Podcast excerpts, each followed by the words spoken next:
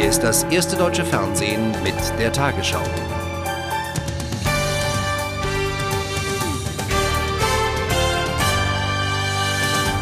Guten Abend, meine Damen und Herren.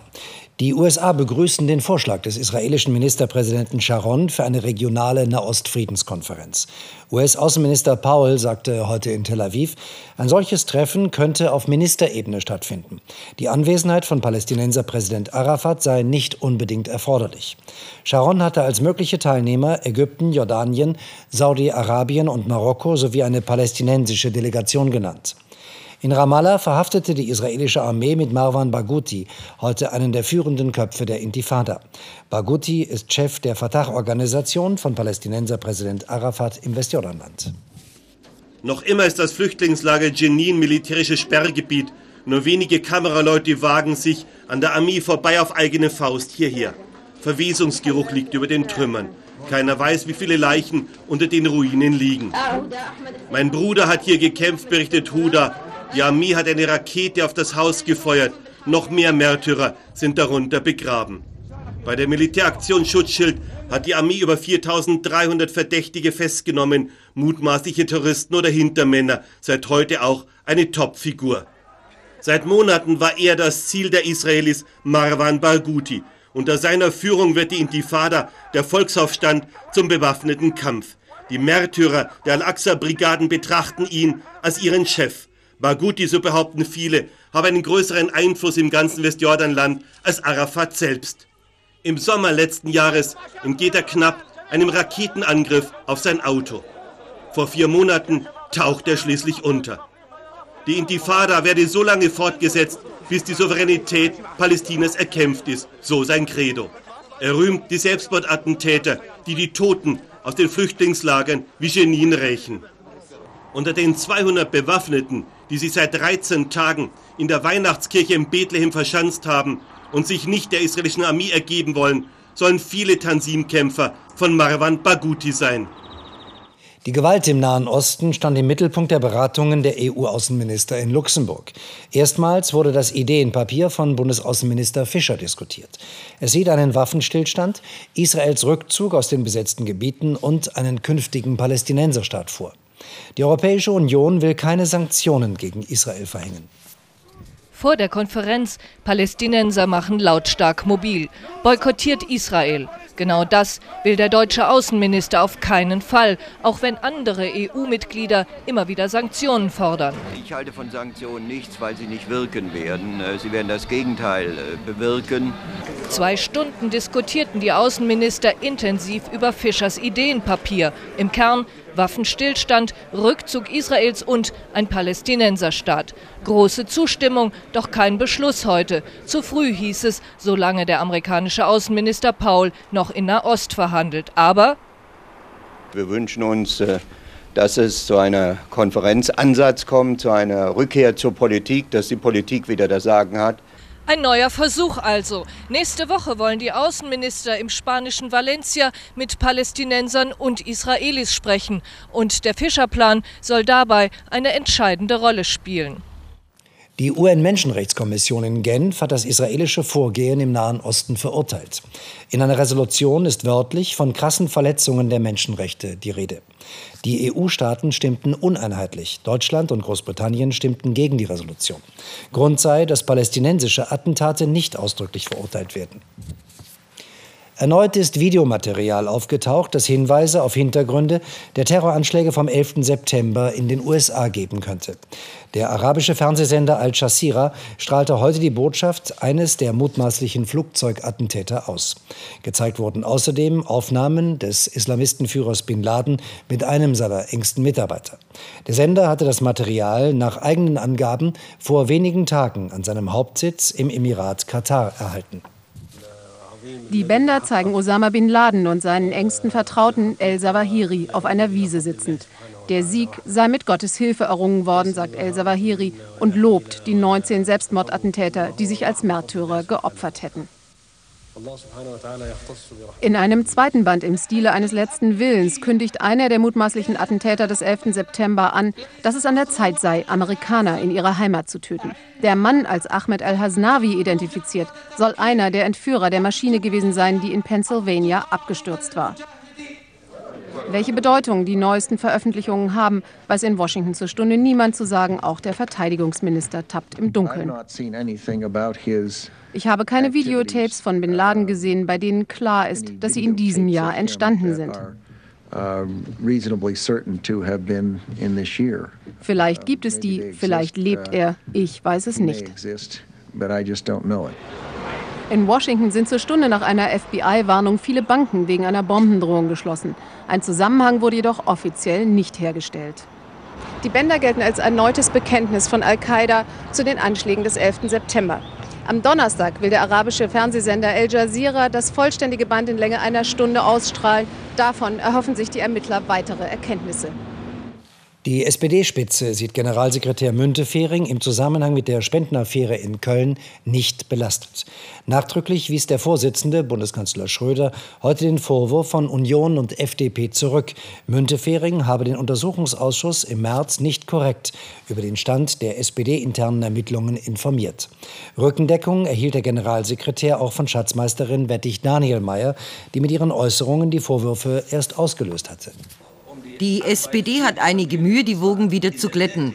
Der Parteivorsitzende versucht, seinen Generalsekretär aus der Schusslinie zu ziehen. Er stärkt ihm den Rücken und weist die Forderung der Union nach einem Rücktritt von Franz Müntefering zurück. Nach dem, was ich weiß, äh, ist die Aussage, und ich habe überhaupt gar keinen Grund, ganz im Gegenteil, auch nur ein Deut daran zu zweifeln, die Herr Müntefering gemacht hat, korrekt. Alles andere ist, Versuch, ist der Versuch, einer parteipolitischen, einer bewusst geplanten Rufschädigung. Müntefering selbst bleibt wortkarg, nur so viel. Sein Büro wusste zwar von der Existenz des Berichtes, wollte ihn aber erst prüfen lassen. Zum Zeitpunkt des Untersuchungsausschusses habe er die Zwischenergebnisse noch nicht eingesehen, also die Wahrheit gesagt. Uns ist mitgeteilt worden in den Gesprächen, die man dazu führt, der Menge hat was berichtet, die Innenrevision berichtet etwas, aber wir haben das Papier nicht gesehen. Ich habe das zum ersten Mal gesehen. Jetzt nach dem 10. oder 11.04. habe ich mir das geben lassen, als die Sache dann hochkam. Die Schatzmeisterin bestätigt inzwischen Müntefierings Version, nimmt ihn sogar in Schutz. Er hat immer gesagt, also auf diese Details lasse ich mich nicht ein. Die muss ich mir mühselig reinziehen und hinterher mache ich doch einen Fehler.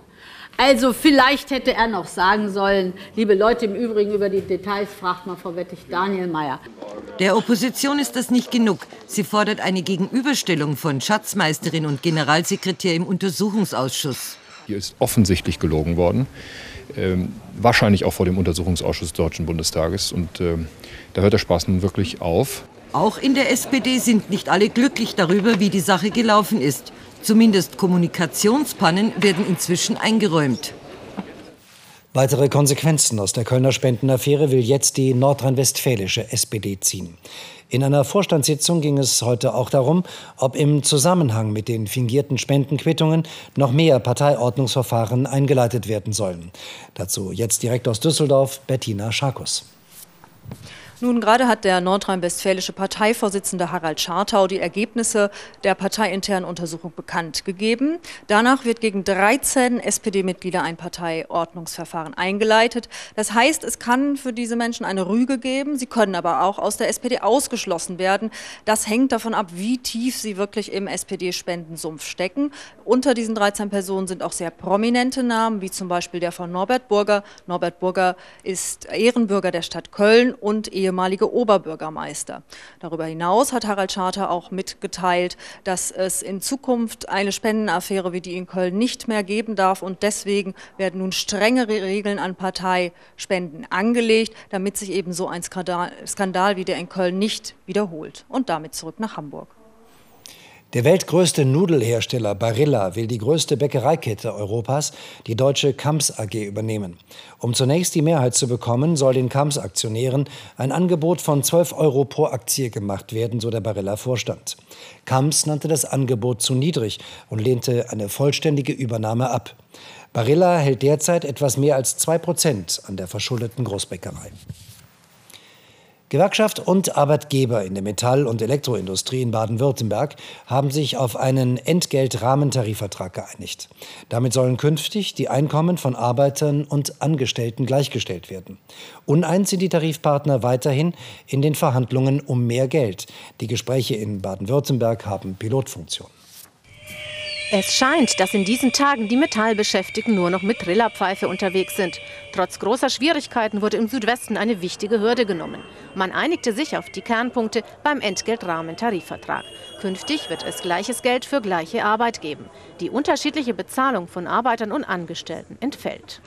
Wir gehen davon aus, dass mit unserem Entgeltrahmentarifvertrag der Flächentarifvertrag moderner, flexibler und auch gerechter wird.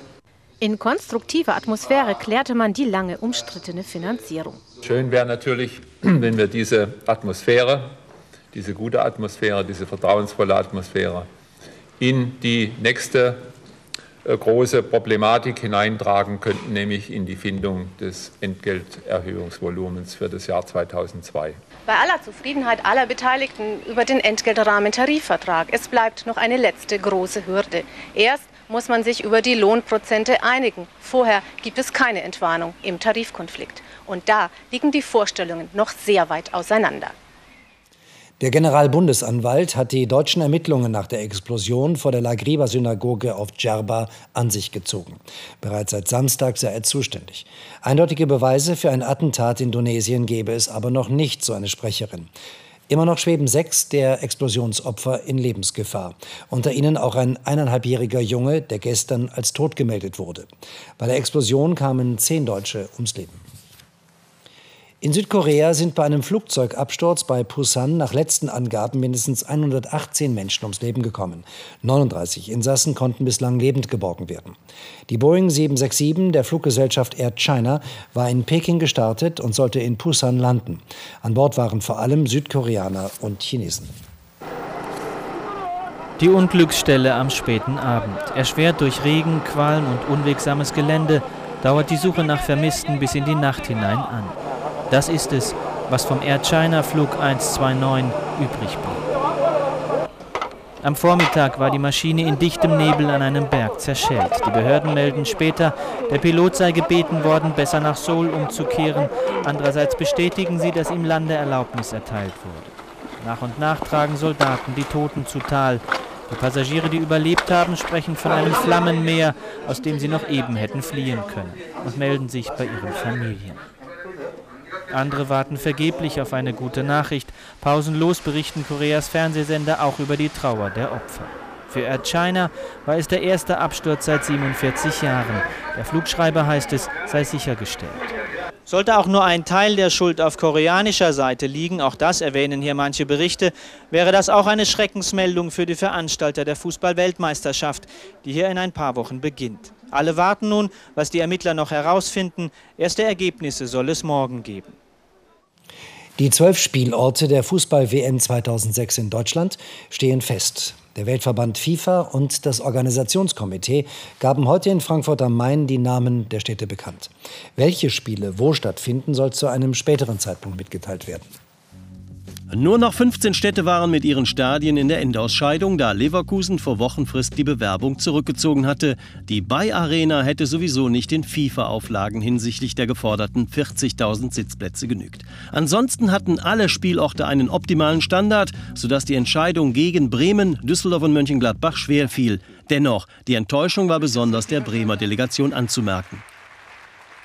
Es tut uns natürlich leid, aber es mussten drei sein. Wir konnten nicht in 15 äh, Städten oder in 15 Stadien spielen. Es tut uns natürlich alle, alle leid. Es ist uns nicht leicht gefallen. Pure Freude dagegen bei Leipzigs Oberbürgermeister. Denn erstens werden im neuen Zentralstadion WM-Spiele stattfinden und zweitens wird die Messestadt die Auslosung zur Endrunde Anfang 2006 ausrichten. Ich bin überglücklich. Wir sind mit einem kleinen Quäntchen Unsicherheit hierher gefahren. 15 Kandidaten, 12 Plätze. Und jetzt bin ich stolz äh, und voller Freude, dass es geklappt hat. Wir werden 2006 internationale hochrangige Fußballmannschaften, Gäste ohne Ende haben, äh, die Leipzig besuchen. Was kann uns Schöneres passieren? Zwölf Stadien über die Republik verteilt, geografisch wirkt die Entscheidung gerecht. Ein Ersatzaustragungsort, wie zuletzt spekuliert, ist aber nicht vorgesehen. Der ganz große Gewinner der WM 2006 steht auch schon fest. München wird Spielort und zugleich Sitz des internationalen Medienzentrums sein. Und nun die Wettervorhersage für morgen Dienstag, den 16. April. Tief Resi hat Deutschland weiter fest im Griff. Dunkle Wolken bringen uns kräftige Regenfälle. Und da Resi auch noch feuchtkalte Luft heranlenkt, fällt in höheren Lagen wieder Schnee. Heute Nacht regnet es vor allem in der Nordhälfte Deutschlands und oberhalb von etwa 600 Metern kann Schnee für Straßenklette sorgen. Auch am Tag bleibt es regnerisch, wobei der meiste Regen in der Westhälfte fällt, während sich in Teilen Bayerns auch mal die Sonne zeigt. Aber auch südlich der Donau muss immer wieder mit kräftigen Regengüssen gerechnet werden. Schnee fällt nur noch oberhalb von etwa 800 Metern. Dazu weht ein schwacher Wind aus unterschiedlichen Richtungen. Heute Nacht Werte zwischen 2 und 6 Grad, auf den Bergen leichter Frost. Am Alpenrand und an der Ostsee morgen 7 Grad, sonst 8 bis 10 im Breisgau bis 11 Grad. Bis Freitag wird es zwar ein klein wenig milder, aber ansonsten ändert sich wenig am Wetter. Immer wieder fällt Regen, am Alpenrand auch noch etwas Schnee. Die Sonne zeigt sich nur selten.